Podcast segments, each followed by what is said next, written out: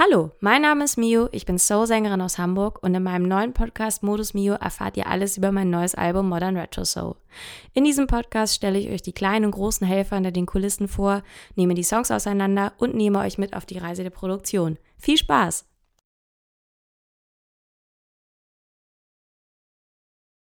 Ein bisschen. Das kann ich nicht ändern, aber weiß ja keiner. Weiß ja keiner. Ich nehme schon auf. Herzlich willkommen zu einer neuen Folge Modus Mio. Es ist November, es ist grau, es ist Podcast-Time. Und nachdem wir in den letzten beiden Wochen zwei Podcasts ähm, ausgestrahlt haben, wenn man das so sagen kann, die ich im Sommer aufgenommen habe mit Mareike, sind wir jetzt schon fast wieder ein bisschen aktueller unterwegs, denn wir haben länger keinen mit Magnus gehabt und Magnus macht ja dann doch ganz schön viel bei diesem Mio-Kosmos mit und hat auch da viel zu verantworten. Und der ganze Tourblock ist jetzt ehrlich gesagt durch bis früh, Anfang nächstes, nächsten Jahres. Und Magnus, erzähl mal, wie ist es dir eigentlich gegangen? Wir haben seit Release eigentlich gar nicht mehr für Podcasts und so weiter gesprochen, weil du da gar nicht bei warst. Ja, ähm, mir ist auf jeden Fall gut ergangen. Die Mew-Shows, die ich mitspielen konnte, die fand ich auch ganz, ganz toll ich habe es auch, aber ich habe es auch sehr, sehr gerne gehört, wie ihr über die anderen, also wie ihr in den anderen Besetzungen gesprochen habt, weil das dann doch auch immer mal cool ist, so irgendwie, also ich kann einfach nicht leugnen, dass ich sehr, sehr gerne den Podcast höre. Das heißt nicht, dass ich weniger gerne mitmache, aber es hat auf jeden Fall super Spaß gemacht, da was zu hören. Und die Konzerte zu spielen hat halt auch Spaß gemacht, weil man dann doch sehr unmittelbar gemerkt hat, so wie, wie den Leuten das Album gefällt. Und zwar sowohl in, im direkten Feedback als auch darin, dass die Leute irgendwie die CDs oder die Platte gekauft haben. Das fand ich immer richtig toll. Und ähm, auch dazwischen habe ich gemerkt, dass das, äh, dass wir schon irgendwie so eine kleine Beule mit dem Album in der Hamburger Musiklandschaft vielleicht hinterlassen haben, dass viele Leute sagen, boah, wie das äh, wie das Album geworden ist und ähm, wie schön und, und eben auch von dem Impact her mit Charts-Platzierung oder auch diesem, dass man so in Soul-Charts so weit oben war immer. Ähm, das war schon eine coole Erfahrung, so die letzten, letzten Wochen. Was ich auch gemerkt habe, ist eben dann, dass, ähm, dass mir das Songwriting ja so viel Spaß gemacht hat, dass ich das jetzt viel mehr mache. Und dadurch habe ich teilweise, wenn ihr eben auf Tour wart, nochmal eine Weiterbildung gemacht. das klingt so spießig, Weiterbildung, aber es ist in dem Fall gar nicht spießig. Nee, war eine Rock City Songwriting Masterclass, das war super und ich habe schon total viel wieder jetzt geschrieben, also quasi das ist glaube ich für jemanden, der jetzt nicht Musik macht, dann gar nicht so so intuitiv, aber es ist in der Tat so, das Mio Album ist ja für mich in der Schreibe quasi fast ein Jahr her und jetzt gerade schreibe ich ganz viel mit Leuten Sachen, die dann nächstes Jahr rauskommen. Von Schlager bis R&B ist auch alles dabei jetzt gerade, ne? Das ist richtig. ähm, hat mich, fand ich auch jetzt gar nicht so am Anfang vom Gedanken ja nicht so natürlich im Prozess dann aber voll. Äh, und manchmal kann ich nicht leugnen, dass das zum Beispiel so ganz schön ist, wenn man so hat, man hat jetzt so einen düsteren Tag und ähm, dann gab es mal zum Beispiel so eine Ausschreibung, wo Leute einen bestimmten, für einen bestimmten Schlagerkünstler was gesucht haben und ich wusste so, okay, ich habe jetzt zwei, drei Stunden Zeit, dann ist Champions League. und dann, ähm, dann habe ich das einfach da habe ich das einfach mal geschrieben und gemacht so. War aber dann auch wirklich handwerklich noch nicht so gut. Aber das war dann auch wieder geil, weil man gemerkt hat, okay, ein bisschen Feedback bekommen und dann konnte ich sofort ein, zwei Wochen lernen und meine, meine Demo-Produktion besser machen und so klassische kleine Textfehler nochmal überdenken und so. Also das ist eine schöne Zeit gerade und Mew läuft eh super und da passiert ja für uns auch total viel. Also ich bin sehr happy gerade. Fun Fact, als Magnus seine Schlagersachen geschrieben hat, durfte ich dann auch Schlager-Backings einsingen. Ganz glockenklar und lieblich. Das war auch ein bisschen lustig. Aber heute wollen wir äh, nicht über Schlager sprechen, weil ihr euch vorstellen könnt, dass das äh, das Genre ist, mit dem ich bei dem ich am wenigsten fast zu Hause bin. Also zumindest ernst gemeint. Lustig ist es ja auf jeden Fall. Wir sprechen heute über den Song Wake Me Up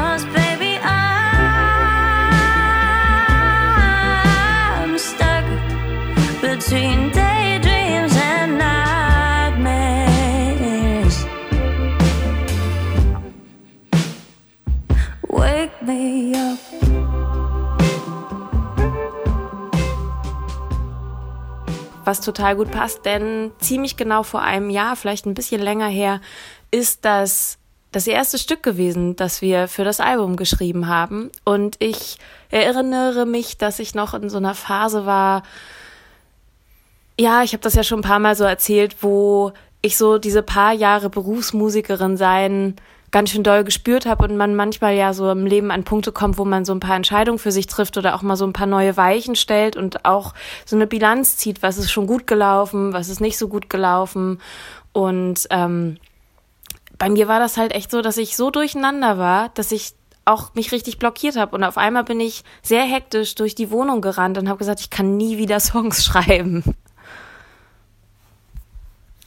Was auch irgendwie komisch war für mich war, glaube ich, dass, dass ich das Gefühl hatte, dass genau darin eigentlich, ja, das klingt ein bisschen hart, aber darin lag für mich eine große Chance eigentlich. Ich hatte das Gefühl, du hattest so, du hattest eben nicht, wie du dachtest zu dem Zeitpunkt, keine Themen, sondern ich dachte, okay, du hast so viele Themen. Also so, du hast, äh, also du regst dich viel auf, du bist sehr traurig, ähm, du bist emotional so berührt vom Musikmachen oder auch vom Musikbusiness, dass ich jetzt so dachte, okay, das, das ist eigentlich, also ich habe nicht gedacht, das ist jetzt ein Segen oder so, aber ich habe gedacht, sorry, das sind deine Songs, ähm, lass uns die schreiben. Und dann ähm, war deine Reaktion aber eigentlich gar nicht so, lass uns die schreiben, sondern so, ich kann das alles nicht und ich bin das alles so kacke und äh, das.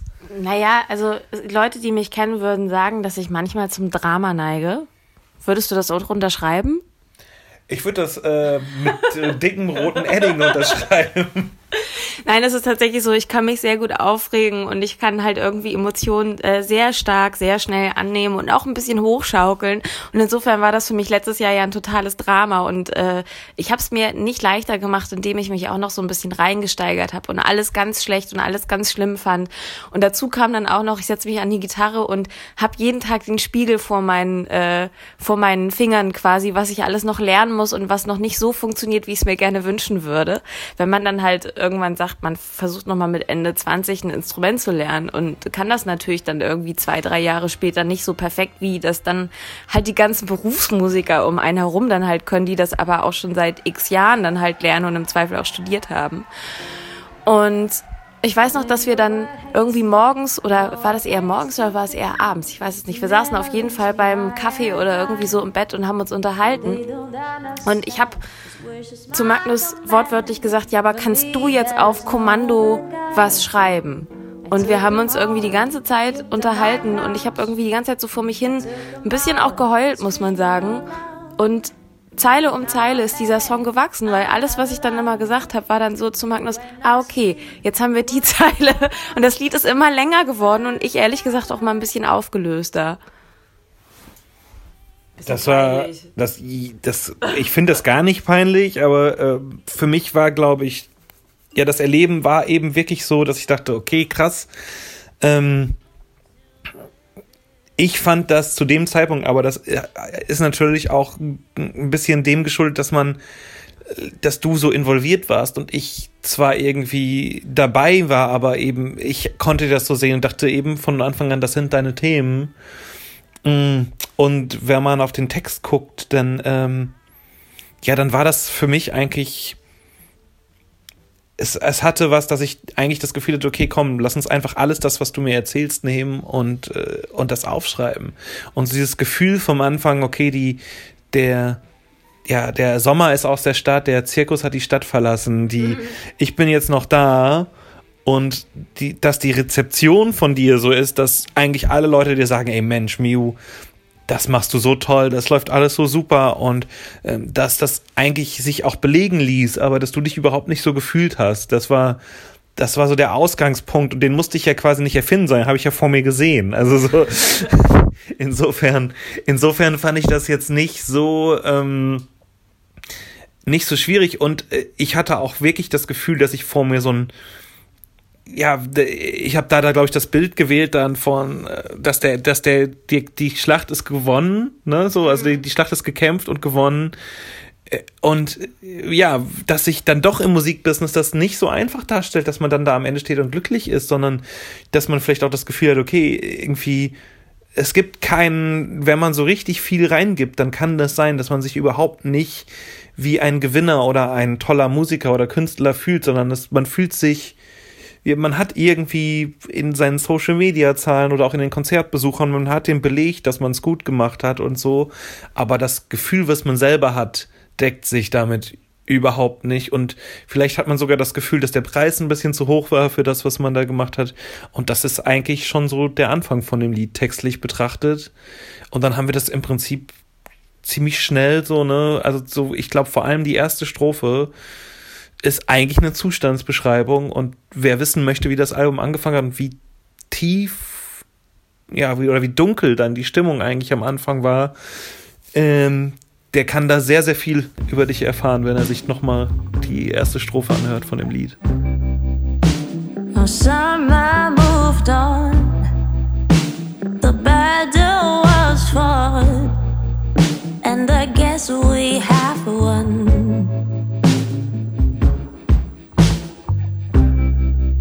This is supposed to be a start, but I'm stuck at a dead end street. Auf jeden Fall, ich glaube, man muss hier auch noch mal so zusammenfassen, ähm, auch weil man sagt, es laufen viele Sachen gut und alles funktioniert ja so in etwa. Von Zeit zu Zeit muss man sich öfter mal die Frage stellen, was ist für einen persönlich Erfolg und womit ist man zufrieden?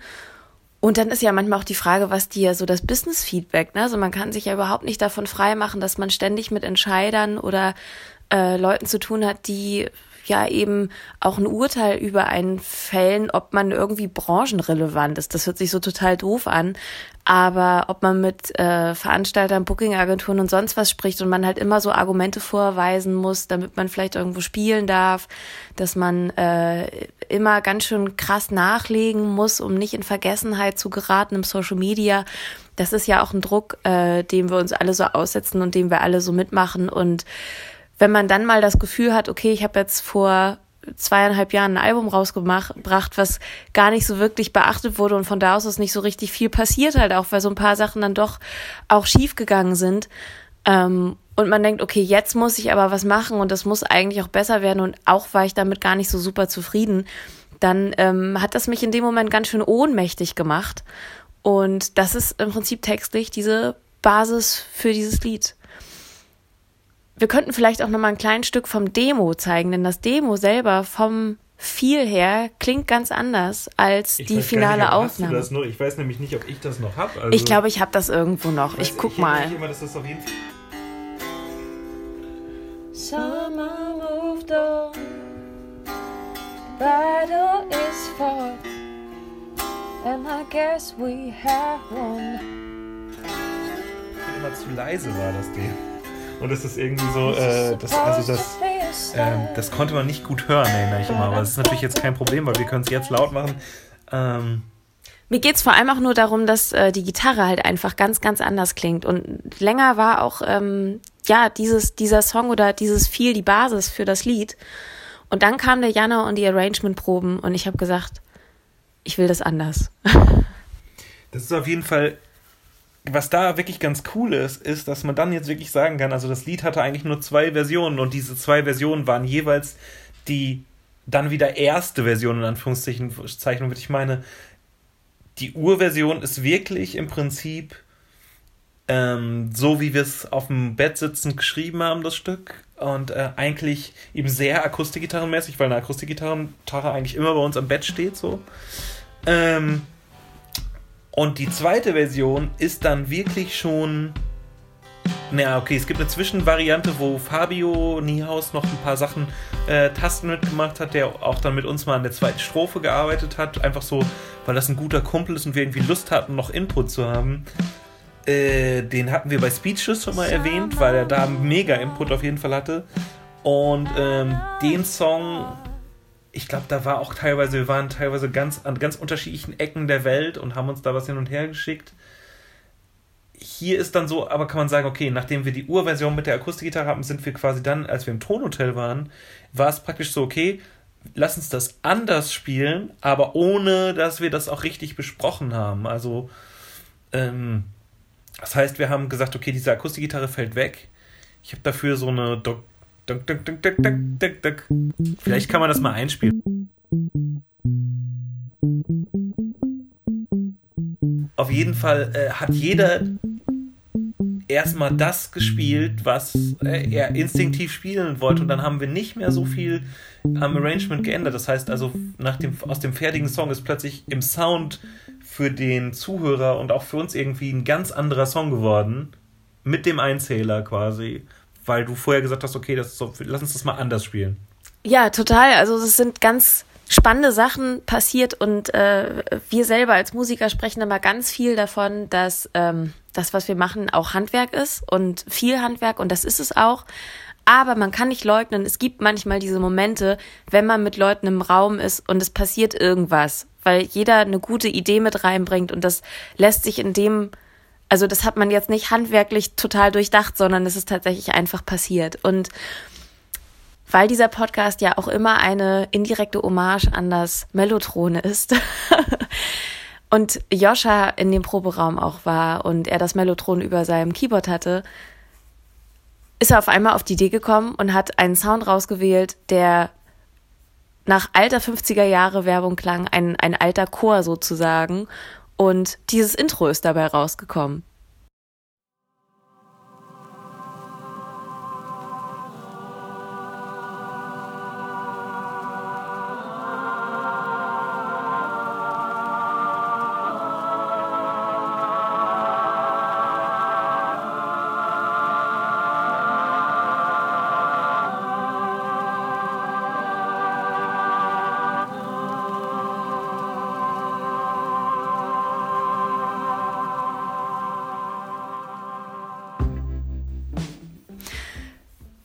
Ich finde immer noch, dass das total schön klingt und das macht halt irgendwie total was auf. Und ähm, am Schlagzeug saß Lars, den haben wir auch schon ein paar Mal erwähnt, der auch ein, ja, ist einfach ein unfassbarer Musikliebhaber ja auch und so ein alter Studiohase. Und als der dann eingezählt hat, war, glaube ich, die Challenge, ähm, und äh, jeder Musiker, der diesen Podcast hört, versteht das, wer am spätesten spielen kann, oder? Ja, also ich weiß gar, also es ist manchmal, auch das kann man dann nicht so beschreiben, das war jetzt nicht eine bewusste Entscheidung, aber zum Beispiel, ich hatte einfach das Gefühl, okay, wenn ich richtig in diesem Track sitzen will, wie man so schön sagt, dann muss ich unfassbar spät spielen. Das ist ähm, das führt bei mir dann wirklich auch dazu, dass ich schon fast so einen angespannten Gesichtsausdruck mich fast körperlich nach hinten lehne, ähm, weil quasi mein das Gefühl, wo sich das richtig angefühlt hat, für mich heißt, dass ich die Gitarre fast immer einen kleinen Tick zu spät spiele. Ähm, ja, so ist das manchmal. Das ist, äh, ist eh bei dem Lied ein bisschen so. Da muss ich auch noch mal dran denken, dass das Lied hatte einmal einen Punkt, wo es ein bisschen gehakt hat. Und das war, ähm, als wir den Song geschrieben hatten, und in meiner Erinnerung war das so, dass du eigentlich mit in Tränen vor mir saßt und der Text sich eigentlich ganz gut schrieb, aber und wir sprachen, aber irgendwann hatte ich das Gefühl, okay, ich komme gar nicht mehr weiter. Äh, und jetzt brauche ich eigentlich deine Hilfe. Und in dem Moment sagst du Wake me up. Und das war so, das ist in dem Lied ganz viel passiert. Ne? Dass, dass, ähm, dass entweder einer von uns beiden irgendwie was aufnimmt und sich das dann sehr schön ergänzt. Und ich glaube, deswegen ist das, hat das Lied auch so eine schöne, oder wir haben alle ein sehr gutes Gefühl zu dem Lied, so, weil es ist der Startschuss, es ist sehr, sehr ehrlich, fast schon brutal ehrlich. Eh, das, die musikalische Performance ist nach dem Ur-Songwriting so in dem Moment nochmal so schön entstanden. Joscha hat sich schön einbringen können, Tim auch, Steffen hat wieder eine sehr, sehr schöne atmosphärische Gitarre drin. Lars hat mit seiner leicht rumpeligen Auffassung der Time halt, äh, für die, die er auch einfach berühmt ist. Ne? So, also der kann natürlich alles spielen, aber äh, man nimmt gerne das von Lars. Das ist zum Beispiel auch so ein Ding wie, dass wenn der eine Pause in einem Song hat, dann kann der die natürlich auszählen, aber er hat mir auch mal erklärt irgendwann, dass er das mit Absicht nicht macht, sondern er atmet für alle sichtbar ein und dann geht der Song ja. und dann geht der Song weiter und so hat äh, und du hast gemerkt, im Raum war, hat jeder Musiker so ein bisschen durchgezählt. Und Lars hat mal eben den ganzen Moment gesagt, nee, hier wird nicht gezählt, sondern die Pause ist jetzt so lange, wie ich sie fühle. Und das, ähm, das sind so Kleinigkeiten, die dann vielleicht auch in so einem Zeitalter, wo man so viel mit dem Computer macht, äh, plötzlich ganz, ganz viel machen, weil auch dieser Computer, bei dem ist nämlich nicht eine Gitarre oder ein Schlagzeug in dem Maße zu spät. Zumindest nicht im Standardmodus, sage ich jetzt mal. Nicht, wenn du auf Quantisieren klickst. Nee. nee. Und, das man, und, das machen die Leute heutzutage eben ziemlich viel.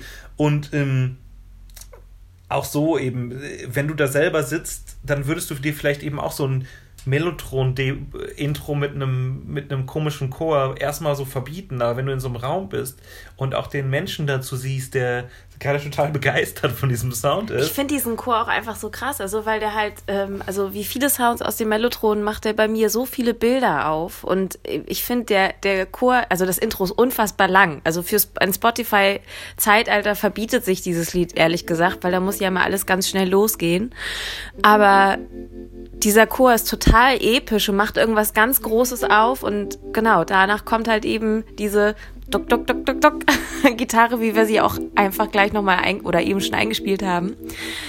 Ähm, und eben so eine Soundwelt, ne? so was man zum Beispiel bei der Gitarre, die Steffen gespielt hat, auch noch hören kann, dass dieses Wabern des Tremolos die ganze Zeit läuft in dem Verstärker, weil das da drin ist. Und dieser Verstärker rauscht so ein bisschen. Und in einem digitalen Zeitalter würde man dieses Rauschen, wenn diese Gitarre nicht spielt, rausschneiden. Also das würde man normalerweise nicht hören, damit es halt alles sauber ist und aufgeräumt. Aber wir haben uns dazu entschlossen, das wirklich ganz bewusst drin zu lassen, weil dieses Rauschen natürlich auch dem Song irgendwas hinzufügt und es klingt halt wirklich so eine, wie eine verschlafene alte New Orleans Soul Nummer. Also ich finde, es hat ganz viele Sachen irgendwie in sich drin, die ich einfach ähm, an, an dem Genre halt so gerne mag und ich finde, das haben wir total gut eingefangen.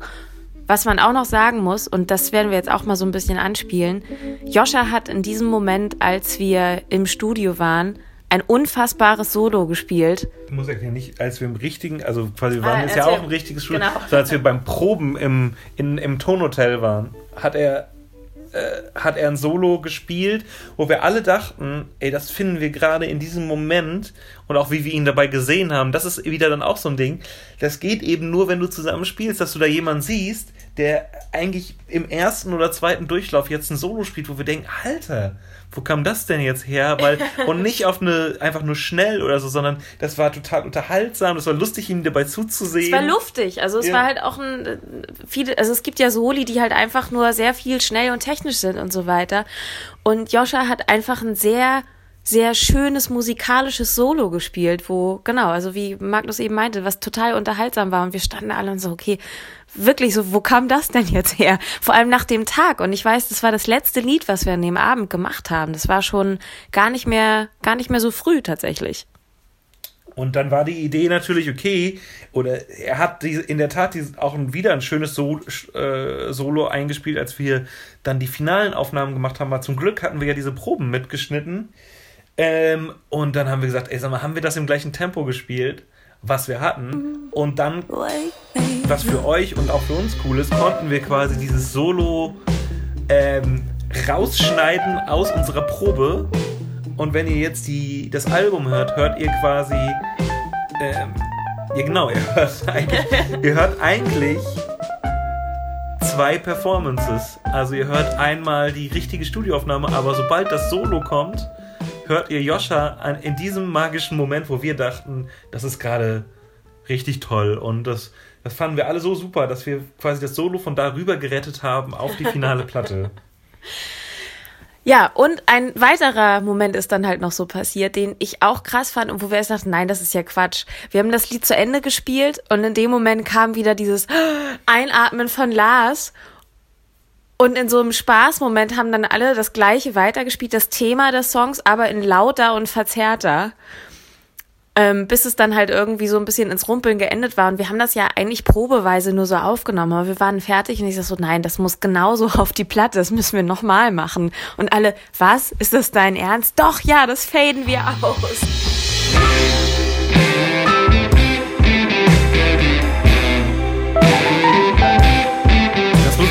Sagen, dass das, äh, finde ich, eine große Stärke von äh, Miu ist, also sowohl von der Band als auch von der Künstlerin Miu, äh, dass solche Ideen einfach so durchgezogen werden können. Es gibt ja auch andere Tracks auf dem Album, wo man sagen kann, um, ach so, äh, oder vor allem lange Intros oder Outros oder ähm, eben auch diese Bereitschaft, eine bestimmte Spur mal eben zu retten. Oder, und das haben wir ja doch öfters auch mal gemacht, wir gesagt haben, wir haben im Demo so ein gutes Gefühl bei irgendwas, lass uns das kombinieren.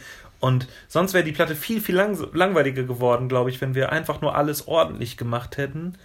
Und ich glaube, so dieses, ähm, dass, dass du auch die Musiker zum Beispiel fast ermunterst, bitte macht doch auch was Beknacktes oder was wollt ihr denn wirklich machen? Ähm, oder auch irgendwie, das ist jetzt ein Moment, den möchte ich gerne auf meiner Platte haben. Und das ist mir persönlich wichtig. Und ob, ob das jetzt ins Format passt oder so, ähm, ist mir erstmal gar nicht so wichtig. Und das finde ich, das finde ich ist, in so Momenten merke ich zum Beispiel auch, dass man dann das Ganze als Album wieder besser hören kann. Das ist vielleicht für Single-Songs nicht so perfekt, aber ja, als für ein Album hat das doch einen erheblichen Mehrwert, auch wenn so viel Dynamik da ist wie auf der Retro-Seite und Leute jetzt mal richtig reinhauen und dann mal leise spielen. Ähm, das ist, glaube ich, das führt dazu, dass ich hoffe, dass wir das, so wie ich es jetzt vermute, so sehen, dass wir auch in fünf Jahren oder zehn Jahren noch denken, ey, das ist, das kann man so gut hören. Und da höre ich viel von Lars durch, da höre ich viel von Joscha durch, da höre ich viel von Ninas Mellotron-Liebe durch. da höre ich, und das sind eben all die Sachen, da höre ich Steffen durch und auch seinen, seinen schön knisternden mhm. Amp und äh, auch da, ne, das Knistern hätte man sich eben auch wegsparen können, aber wir haben uns halt entschlossen, dass das Knistern Teil der Musik ist. Und ähm, damit bin ich jetzt wirklich sehr, sehr happy, wenn ich das Lied höre. Ähm, und ich finde auch gut, dass wir, wenn man, das ist eine gute Erinnerung, das Lied, dass man weiß, wo man ja, wo man herkommt. Und wenn man das nimmt und dann den letzten Song, den wir geschrieben haben, mit Be the Bigger Person, dann sieht man auch, dass sich das im Schreiben noch nicht komplett verändert hat. Also diese, diese Schwermut und auch dieses doch auch ein bisschen Leiden unter den Umständen, wie man so ein Album macht, das zieht sich durch, aber dazwischen sind eben schon sind schon eben immer mehr Hochs entstanden in dem Album, über die wir jetzt hier gesprochen haben und viele ja. schöne Songs. So. Auch ironische Songs, ne? Also ich finde Take the Money and Run ist ja halt einfach so ein ironisches Lied. Also äh, da steht ja auch immer noch hinter, dass man sich manchmal fragt, oh Gott, was tue ich hier eigentlich? Mhm. Aber man dann sagt, okay, ich nehme die Kohle mit. Also ich mache es ja für irgendwas.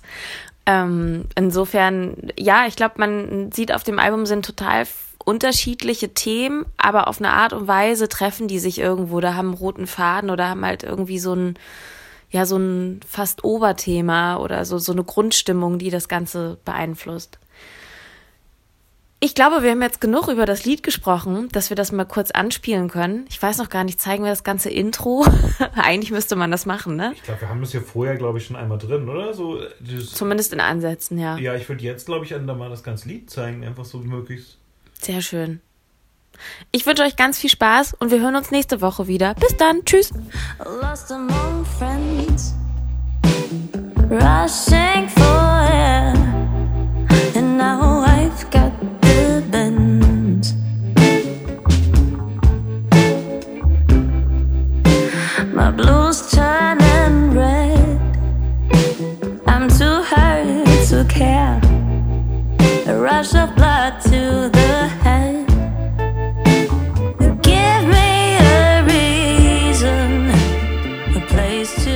Leute, ich hoffe, dass euch die aktuelle Folge gefallen hat. Und wenn ihr sowieso denkt, dass die Musik doch eigentlich gar nicht so schlecht ist, freue ich mich natürlich umso mehr, wenn ihr euch vielleicht auch das Album zulegt. Und das könnt ihr unter modernretrosoul.de machen. Da findet ihr alle möglichen Links.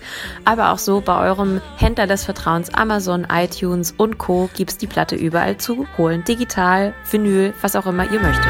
Danke!